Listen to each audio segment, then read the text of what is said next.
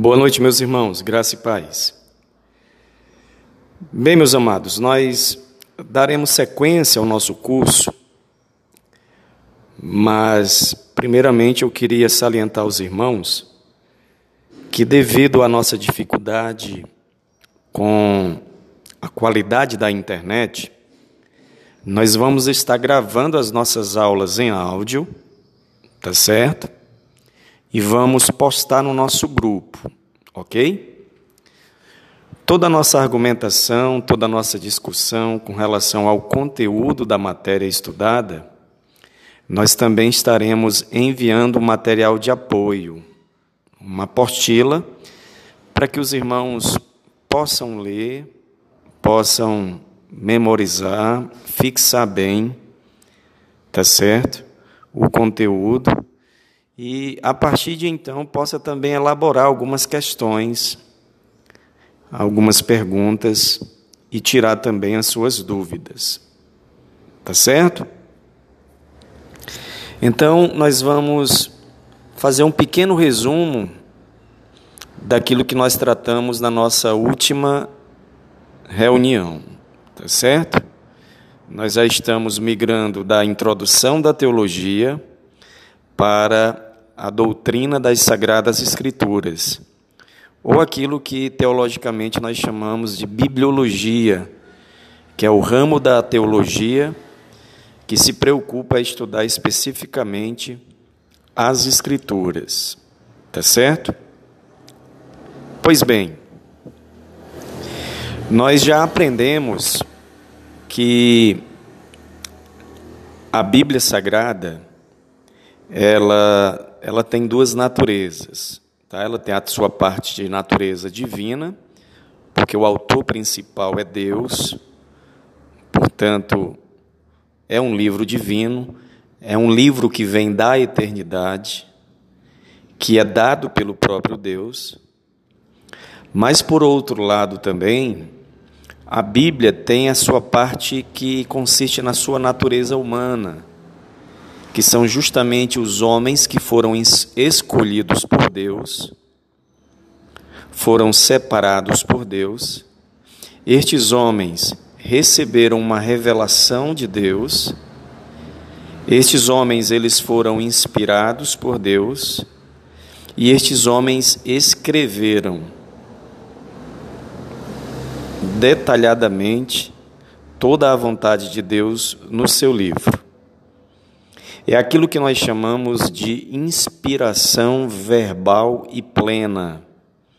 Este é o tipo de inspiração que todo estudante de teologia que preza por uma teologia saudável, ele ele abraça e defende a inspiração verbal e plena. O que que isso significa? Isso significa que Deus, ele soprou, tá certo? A palavra inspiração, quando a escritura diz que toda a escritura ela é inspirada por Deus, no original, no grego, significa que foi Deus que soprou. Foi Deus que disse aos seus servos aquilo que ele gostaria que fosse escrito no seu livro. E aí a gente vai ter que conciliar a seguinte condição: de que Deus, de acordo com a época, de acordo com a capacidade e a habilidade de cada indivíduo que fora escolhido para escrever o seu livro, Deus deu o conteúdo da sua palavra. Tá bom? Deus ele não passou por cima da capacidade cultural dos seus servos. Muito pelo contrário, ele se utilizou da capacidade de cada um para que até então estes homens, inspirados por ele, pudessem registrar o seu livro. Isto é a doutrina da inspiração. Tá bom? Uma outra coisa que nós devemos destacar também para os irmãos é que Com relação à revelação, a doutrina da revelação, existem alguns pontos importantes para nós. Há uma condição teológica, tá certo? Que vai defender a tese de que a revelação ela ainda continua acontecendo até hoje, ou seja, Deus continua a revelar, a conceder novas revelações, tá? Para estes que assim acreditam, para estes que assim ensinam e pregam, teologicamente nós chamamos de os continuistas. Eles acreditam na continuidade da revelação. Assim como Deus ele revelou no passado, ele também continua a revelar nesses últimos dias aos seus servos, aos seus filhos. Tá bom? Também existe o outro lado da moeda, que são aqueles que não acreditam na continuidade da revelação. É aquilo que teologicamente nós chamamos de cessacionistas. Ou seja, eles defendem a ideia de que a revelação cessou. Deus não tem mais o que revelar. Estes acreditam que a revelação cessou na manifestação do seu filho. Tá bom? E o texto que é utilizado por estes que assim acreditam é justamente o texto da carta aos Hebreus, capítulo 1, verso 1 e verso 2, aonde o escritor aos Hebreus vai dizer que Deus havia falado anteriormente aos nossos pais por intermédio dos profetas e de várias maneiras, mas agora, nos últimos dias, Deus tem nos falado por intermédio do seu Filho, ou seja, com o advento de Cristo, com a vinda de Jesus, que é a revelação final, a revelação exata e plena da parte de Deus, Deus não revela mais nada. Por quê? Porque tudo que até então apenas eram símbolos e tipos, sombras que ali estavam na antiga aliança, agora apresenta-se na realidade final do seu filho Jesus, tá? E com a vinda de Jesus, com a execução do seu ministério, com a realização da sua obra vicária, a vontade do Pai a obra que foi confiada ao Filho Jesus, ela foi cumprida. Então não há mais nada que ser revelado, tá? A partir de então, os seus discípulos, os seus apóstolos, eles começaram a testemunhar, a registrar, a reproduzir tudo aquilo que, segundo Pedro e João, quando são apresentados diante do sinédrio, eles vão dizer que nós não podemos deixar de falar de tudo aquilo que temos visto e ouvido da parte de Deus. Então, esta revelação ela se conclui, esta revelação ela culmina na vinda do Filho Jesus, e os seus apóstolos, eles começam a dar testemunho de tudo quanto Jesus fez. Por isso que nesses últimos dias, segundo o escritor aos Hebreus, Deus tem nos falado por intermédio do seu Filho, tá? Por que, que Deus tem nos falado por intermédio do seu Filho? A expressão evangelho significa boas notícias. As boas notícias de Deus para o mundo perdido. As boas notícias de Deus para um mundo decaído. As boas notícias de Deus para os pecadores. E todas as vezes que eu eu prego ou que eu esteja lecionando com relação o evangelho, que é a boa notícia de Deus, eu gosto sempre de citar uma, uma frase de um teólogo americano, Sproul, que ele vai dizer uma coisa que faz muito sentido para nós. Ele vai dizer o seguinte: o evangelho ele só pode ser de fato uma boa notícia para nós se primeiramente nós formos conscientizados de que nós estamos perdidos, de que nós estamos condenados.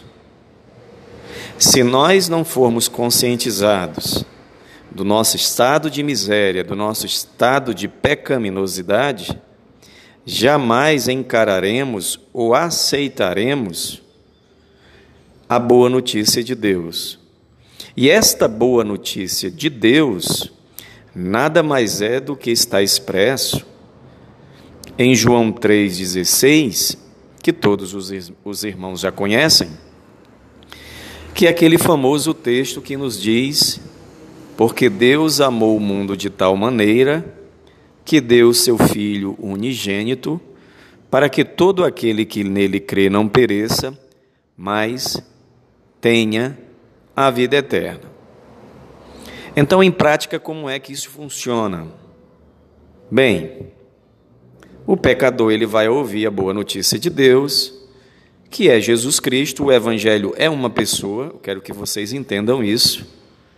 É o filho que foi enviado, é o filho que foi entregue, Deus deu o seu filho, mas Deus ele deu o seu filho por causa de uma condição em que nós nos encontrávamos, perdidos, debaixo do jugo da lei, debaixo da condenação eterna.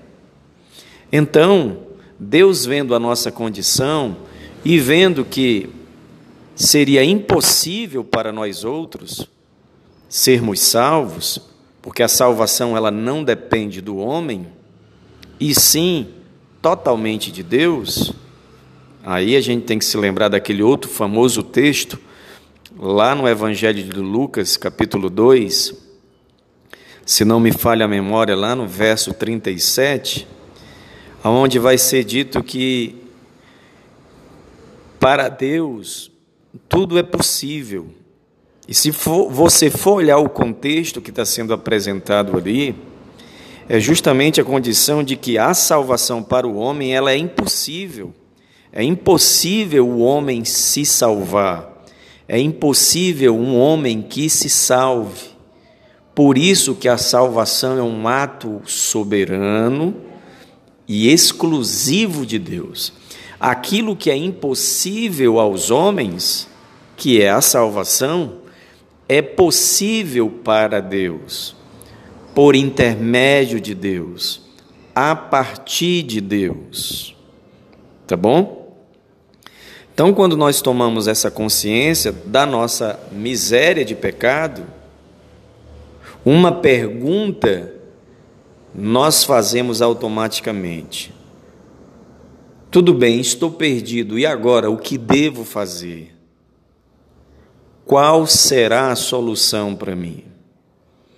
E aí, nós receberemos a mensagem de Deus, que é a mesma mensagem que João Batista disse para os seus discípulos: Eis o Cordeiro de Deus, aquele que tira o pecado do mundo. Então, nos é apontado a figura do Filho Jesus, que é o Evangelho, que é a boa notícia, que é o meio, a forma pela qual nós seremos salvos, onde Deus executará a sua salvação em nós. Tá bom? Então, eu queria destacar isso para os irmãos, certo?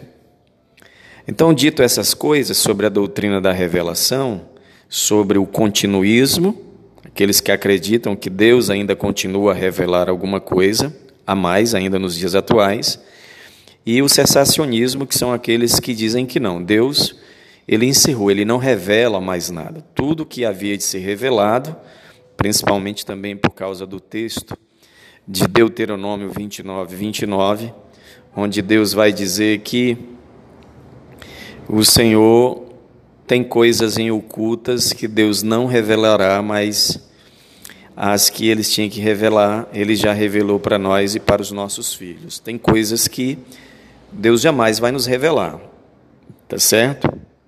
Então a gente tem que, que se conter com isso. Então, quando o último livro foi revelado, foi inspirado, foi registrado e inscrito, escrito pelo o autor que ali escreveu o livro do cânon, né, que são os livros inspirados por Deus, Deus não tem mais nada de novo para nos revelar, porque senão a revelação ficaria em aberto e a gente teria que estar compilando, acrescentando mais e mais coisas. Ok, meus irmãos? Muito bem. É, dito, dito essas palavras com relação à doutrina da inspiração, acreditamos na inspiração verbal e plena, ou seja, Deus, Deus revelou categoricamente cada palavra, cada sentença, cada frase, cada ponto e cada vírgula aos seus servos que por ele foram escolhidos. Doutrina da revelação. Existem os que acreditam na continuidade da revelação e existem aqueles que acreditam que a revelação cessou. Deus não revela nada de novo, não há mais nada para ser revelado. Ainda falando um pouco sobre a doutrina da revelação, eu quero destacar para os irmãos que o Senhor, o nosso eterno e bondoso Deus, ele é o agente inicial e ele é o agente final da revelação. É ele quem inicia, é ele quem decide o que revelar, para quem revelar e quando revelar. Tá certo? Vou repetir. Deus é o agente inicial e o agente final da revelação. É ele quem decide o que revelar para quem revelar e quando revelar. Tá certo? Então ele inicia e ele fecha, ele termina. A prova é tanto que quando nós lemos o final do livro do profeta Daniel, o Senhor vai dar uma ordem a Daniel para ele fechar o livro. Encerra as profecias, fecha. Ele está dizendo: parou, não tem mais nada. Então Deus ele não deixa a mercê dos homens, ainda que sejam seus servos escolhidos, eles acrescentarem, escreverem por conta por conta própria, tá? Deus não deixa. Tanto é que a própria escritura diz que nós não podemos nem acrescentar e nem subtrair nada da profecia, nada da revelação dada por Deus. Ok? Uma outra coisa que eu gostaria de salientar para os irmãos, com relação à doutrina da revelação, é que há uma grande diferença entre os dias dos profetas, os dias dos apóstolos e os nossos dias. Em que sentido? Vou ser bem prático para os irmãos. Quando nós lemos as Escrituras, nós vamos encontrar inúmeras vezes os profetas, os reis, os sacerdotes, os apóstolos, aqueles que escreveram cartas, eles vão muito se utilizar da seguinte expressão: e veio a mim a palavra do Senhor, dizendo, ou seja, a palavra foi revelada, Deus deu a revelação, Deus deu a sua palavra. Para nós, nós que pregamos hoje, nós que ensinamos, nós que evangelizamos, nós não podemos nos utilizar dessa expressão. E veio a mim a palavra do Senhor dizendo. Tá certo? E eu vou explicar para os irmãos. É muito comum em alguns segmentos, em alguns arraiais, até mesmo no meio do, do pentecostalismo, do neopentecostalismo e outros afins, os pregadores, quando assumem a tribuna, estão lá no púlpito, eles se utilizam disso. É, veio a palavra do Senhor, o Senhor me deu uma palavra. Não. E, e os irmãos, quando falam isso, eles falam apenas porque é, é um vício de linguagem, já é algo corriqueiro, tá bom? Qual seria a forma correta de se apresentar essa situação? Nós devemos entender que quando pregamos, quando ensinamos, quando nós estamos falando da palavra de Deus, a palavra de Deus não veio até nós. Por quê? Porque a palavra ela já veio muitos anos antes, quando Deus revelou aos profetas, quando Deus revelou aos seus servos do passado, quando Deus revelou aos seus apóstolos, e eles, inspirados, escreveram. E aí a gente tem a Bíblia compilada, registrada. Então a palavra já veio. Então o que aconteceu conosco foi o contrário. A palavra não veio até nós. Nós é quem fomos até a palavra. Nós é quem fomos até a palavra de que maneira? Nós fomos até ela, abrimos, lemos, meditamos e fizemos algumas anotações. Nós até a palavra de que forma? Nós já havíamos lido, nós já havíamos memorizado e o Espírito Santo nos fez as coisas. O Espírito Santo nos fez lembrar aquilo que nós já havíamos estudado, aquilo que nós já havíamos meditado. Está certo? Então eu queria deixar isso registrado para os irmãos, para que, se porventura os irmãos ainda é, se utilizam dessas expressões, os irmãos em Cristo corrijam essa postura. A palavra de Deus não veio até você. Você é quem foi até a palavra. Tá? Você foi pesquisar, você foi ler, você foi meditar e você foi fazer as suas anotações e dali saiu o seu sermão, o seu esboço, aonde você anotou. Tá certo? Outra coisa. Doutrina da revelação já falamos, doutrina da inspiração nós já falamos. Agora nós vamos falar sobre a doutrina da iluminação. Também é muito comum a gente ouvir alguns irmãos falarem a seguinte expressão: Olha, Deus me deu uma revelação em tal texto. Deus me deu uma revelação em tal capítulo das Escrituras. Não, ali não é uma revelação que você recebeu. Deus te iluminou, é a doutrina da iluminação. Nós somos iluminados pelo Espírito para entender o sentido do texto que já foi revelado e inspirado pelo próprio Deus. E aí a gente vai ter a formação do tripé das Escrituras: revelação, inspiração e iluminação. Vou repetir: tripé das Escrituras, tripé do entendimento das Escrituras. Texto revelado, texto inspirado e o texto que nos foi iluminado pelo Espírito Santo. O Espírito Santo abriu o nosso entendimento para que compreendêssemos as Escrituras. Lá no Evangelho de, de Lucas, no final, é dito que o Senhor, quando se apresentou para os discípulos, ele soprou neles e disse: Recebei o Espírito Santo. E é dito que, a partir de então, foram abertos os seus entendimentos para que compreendessem as Escrituras, tá? Então Deus, ele abre o nosso entendimento. Deus ele ilumina o nosso entendimento a partir do seu Santo Espírito.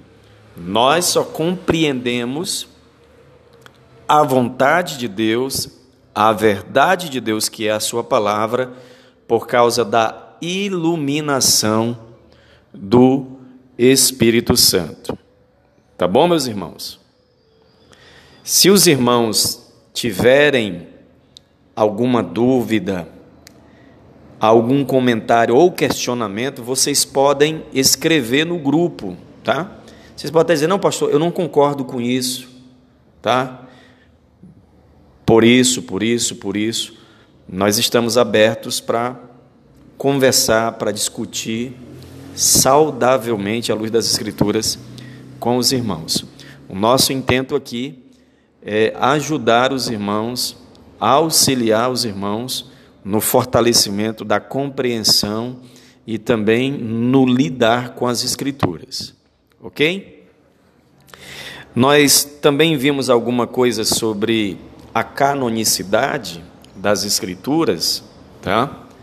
É, a história do cristianismo, a história da igreja, quando vocês estiverem estudando essa disciplina, vocês vão ver mais com detalhes. Mas muitos livros foram escritos, há muitos textos, tanto do Antigo quanto do Novo Testamento, tá? Há muita literatura que nos fornecem algum conteúdo com relação a ação de Deus no passado com o seu povo, com os seus servos. Porém, é, a igreja de Deus, ela sempre foi conservada e preservada pelo próprio Deus. Existe uma, uma, uma outra doutrina que é de fundamental importância para nós, que é a doutrina da preservação das Escrituras. Tá bom? Que doutrina é esta? a doutrina da preservação das Escrituras. Eu não sei se você já tem se deparado com alguém que tenha questionado a legitimidade das Escrituras, a veracidade das Escrituras e a autoridade das Escrituras, ao ponto de dizer que como é que eu posso confiar, como é que eu posso realmente acreditar que isso aí não foi escrito por homens, que os homens colocaram lá é, de acordo com a sua vontade, aquilo que bem eles queriam, bem eles entendiam. Tá certo? Então, essa doutrina, que é a doutrina da preservação das Escrituras, é uma doutrina que vai se apoiar num texto da carta de Paulo a Timóteo e no texto da carta de Pedro. Toda a Escritura é inspirada por Deus e nenhuma profecia ela é elaborada a partir da vontade do homem. Tá bom? Então esses dois textos, eles vão nos assegurar acerca da autoridade. A autoridade da escritura não é o homem, a autoridade não é humana, mas a autoridade da escritura ela é divina, ela é, ela é de Deus. Deus deu, Deus ele Deus iluminou e Deus preservou. Tá? Então, os escritos divinos, a escritura de Deus, ela é preservada pelo próprio Deus. E hoje nós encontramos muitos cristãos que, por causa do liberalismo teológico, né, que, que é uma teologia muito crescente agora no mundo pós-moderno, cristãos, é, teólogos, pastores, líderes espirituais têm aderido em muito ao liberalismo teológico, que é justamente aquela parte da teologia que começa a questionar, que começa a diluir, a fragmentar a autoridade das escrituras. Eu, pelo menos, eu tenho um amigo que ele é pastor, ele é professor em um seminário teológico, mas ele é um liberal e ele diz abertamente para mim, para os seus, seus membros e congregados da sua igreja, para outros é, que fazem parte do seu grupo de amizade, ele diz que a escritura ela é 60% verdadeira e 40% ela não é confiável. Mas aí, quando alguém abre a boca para dizer que 60% ela é autoritativa e essa autoridade é divina, a sua fonte está em Deus e 40% não, aí a gente fica tipo que numa sinuca de bico, como é dito por aí. Porque qual é o critério que essa pessoa utiliza para dizer que 60% é divina e 40% não? Quais são os artifícios? Quais são os mecanismos? O que é utilizado para determinar que tal, tal trecho, tal texto, tal capítulo, tal livro, tal autor é ou não inspirado por Deus? Tá certo? E o liberalismo teológico vai dizer abertamente e aqui eu quero chamar a sua atenção, porque talvez, talvez em algum momento, você já tenha ouvido essa expressão, talvez você em algum momento já tenha sido até afetado por essa expressão, e essa expressão talvez até já faça parte do seu conceito, da sua forma de pensar com relação às Escrituras. Que expressão é esta? Vou dizer para você agora.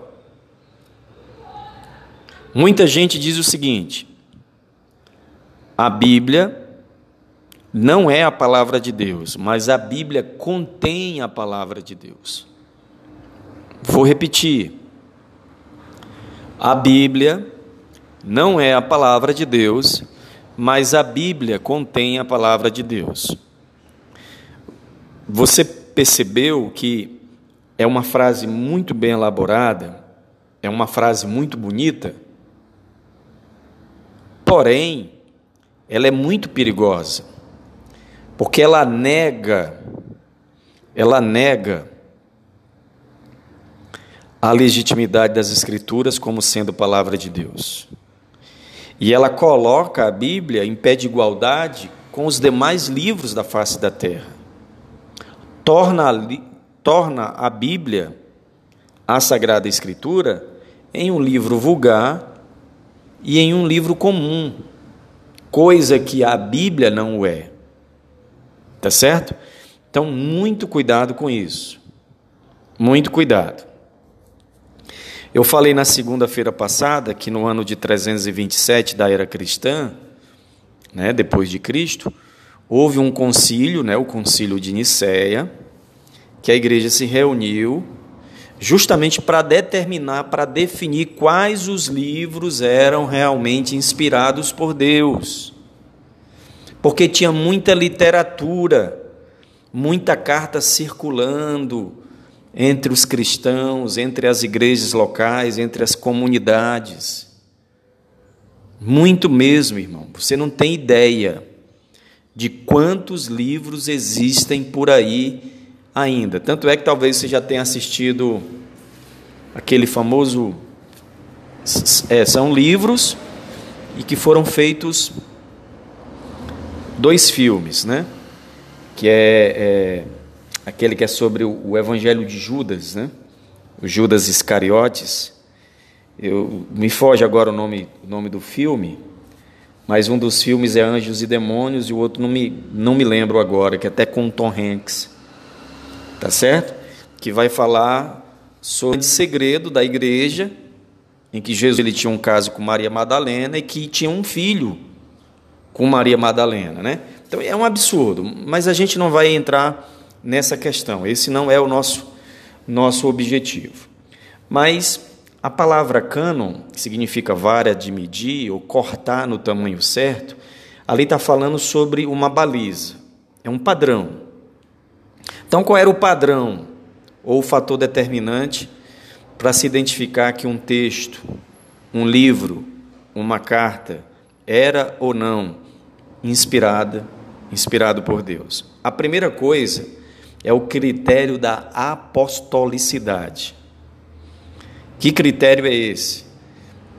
Esse critério dizia que tal livro, e aí a gente está falando mais sobre a literatura do Novo Testamento, porque a gente não tem tanta dificuldade com a literatura do Antigo Testamento.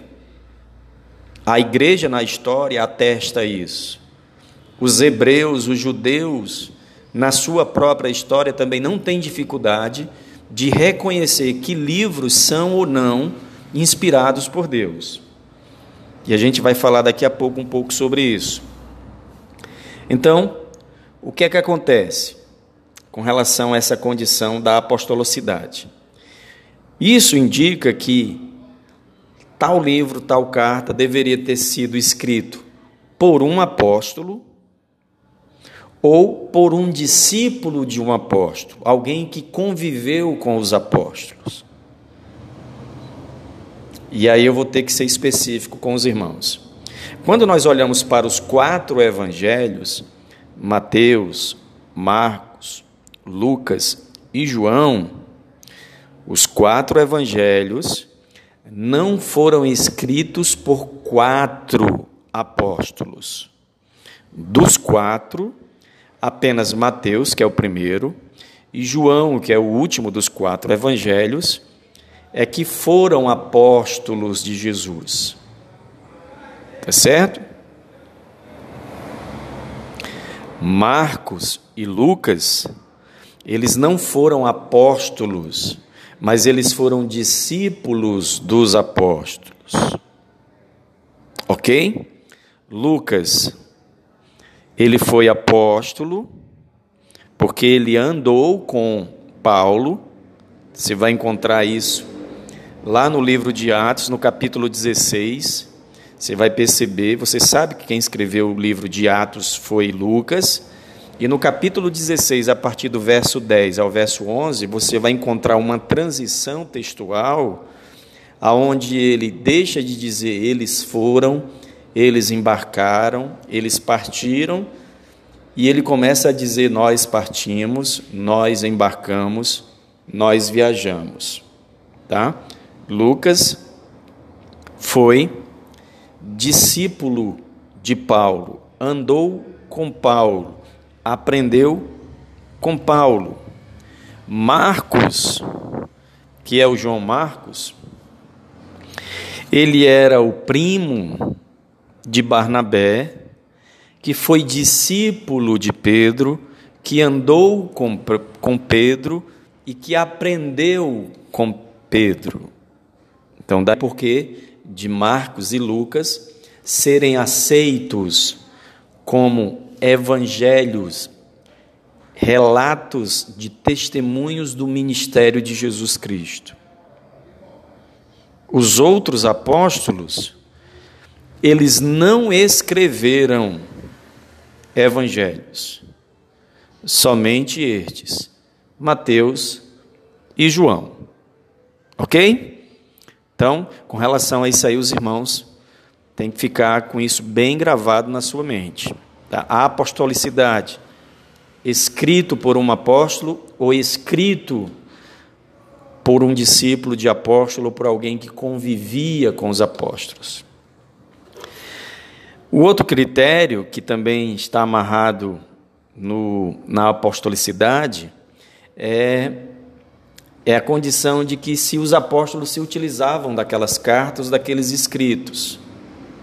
Quem determinava o que era ou não inspirado, inspirado ou aceitável diante da comunidade cristã eram os apóstolos. Eles são a base, eles são a base da construção histórica da igreja. Eu digo a base da construção histórica, eu estou falando como a base da construção histórica e da fundamentação como organização, e não como organismo vivo. Porque a base da, constru da construção histórica e a base da fundamentação histórica como organismo, como corpo vivo, é Cristo. Tá bom, meus irmãos? Porque ele é o cabeça, nós somos apenas membros. Então, os apóstolos é quem decidia o que era ou não. Você vai ver isso é, no primeiro concílio da igreja, que é o concílio de Jerusalém, Atos capítulo 15, quando vai ser deliberado o que deve ser ou não utilizado ou praticado pelos gentios que estão agora sendo alcançados pela graça do Evangelho de Cristo. Você vê quando Tiago vai dar uma palavra conclusiva e definitiva com relação a isso. Três coisas foram colocadas para que eles se privassem de fazer: a imoralidade, a idolatria e a condição de comer carne sufocada. Tá bom? Então eles tinham que se privar desses três elementos. Ok? Então, essa condição da, da canonicidade está ligado a isso. Ter sido escrito por um apóstolo ou por alguém que era discípulo de um apóstolo. O livro ou a carta devia ser comum, é, a condição usual, né, nas comunidades, nas igrejas, tinha que ser comum em todas as igrejas, não podia ser, por exemplo, é, vamos supor que aparecesse alguém e dissesse assim, olha, eu estou com uma carta aqui, que ela é uma carta inspirada por Deus. Ninguém nunca leu, só eu que tenho. Não existe isso. Tá bom? Então, se é uma revelação, se é um livro inspirado, então e isso é usual de todos. Todos têm acesso, todos têm conhecimento, todos já leram, todos já ouviram. Tanto é que você vai ver as cartas que Paulo escreve, é, a carta que ele escreve aos Colossenses, é dito que ela também seja repassada para Laodiceia, né, para que os habitantes de Laodiceia, os irmãos de Laodiceia, é, pudessem ler também. Eram cartas circulares, elas circulavam entre todos os cristãos, entre todas as igrejas locais. Ok, meus irmãos? Então é isso aí. Então, isso era o que definia se o livro era ou não inspirado. Então, só para